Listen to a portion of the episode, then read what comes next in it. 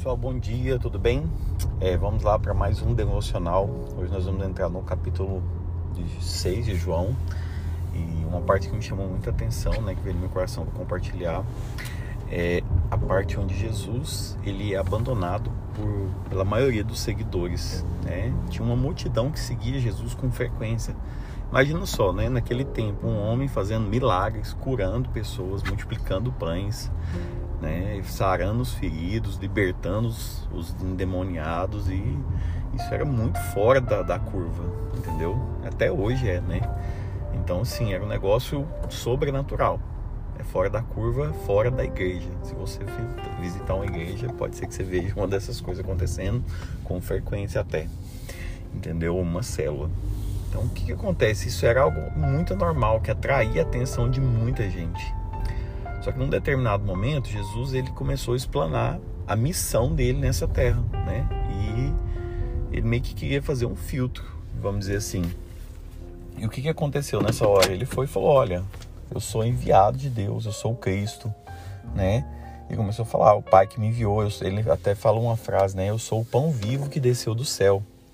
Porque no, no deserto, antigamente, o povo, bem no passado, né? quando ainda após ser libertos do Egito, eles receberam maná, né? Só que ele falou: Eu sou o pão vivo que desceu do céu. E começou a falar: aquele que não tiver parte comigo, entendeu? Ele de modo algum vai ter parte com o Pai, né? Ele falou até uma frase muito que se você levar ao pé da letra, você não vai entender que é aquele que comer do meu, do meu corpo e não beber do meu sangue não tem parte comigo um negócio até bizarro, assim, de ver, nossa, comer do corpo. Não, mas ele estava falando de ter comunhão com ele, né? Ele estava falando de ceiar com Cristo. Ele estava falando de receber ele como Senhor e Salvador da sua vida. Só que a maioria das pessoas se escandalizou, né? E, poxa, imagina um cara com milhares de seguidores, né?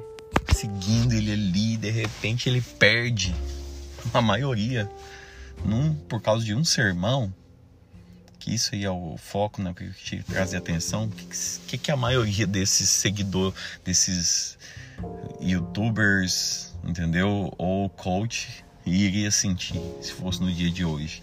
Eles iam sentir abandonados, né? Nossa, meu Deus, fracassei na missão, né? Poxa, nossa, o que, que eu falei de errado? E o que, que eu falei que esse povo tudo sumiu, me abandonou? E engraçado que na vida é assim. Muitas vezes, por nós falarmos a verdade, por fazermos aquilo que é correto, muitas pessoas irão se afastar de nós. Isso não tem nada de errado, não. Tanto não tem que Jesus chegou para os que ficou, né, que foram os discípulos, e falou assim: e vocês? Tipo assim, não vão se afastar também, não, né? O que, que vocês vão fazer agora? E Pedro, né, Simão, Ainda Simão disse para Jesus: Mestre, para onde nós iremos se só tu tens as palavras de vida eterna? Ou seja, você é o único que apareceu até hoje na história da nossa vida, entendeu? Que nos trouxe palavras de vida. Você é o Filho de Deus. Você é aquele que veio para nos salvar. Como que eu vou procurar outra coisa? Isso é tão forte porque quando às vezes a missão, o que a gente tem que fazer em Deus fica um pouco mais difícil, é o momento que a gente tem que decidir.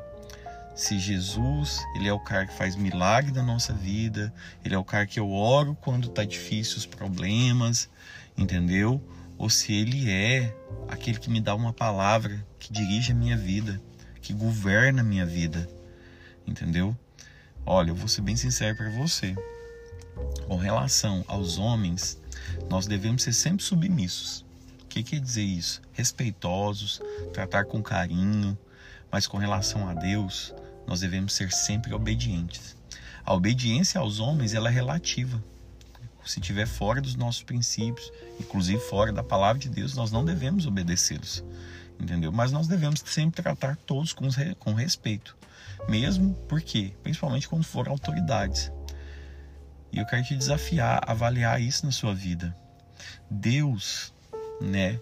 Jesus, ele tem sido aquele que tem palavras de vida eterna na sua vida ou não?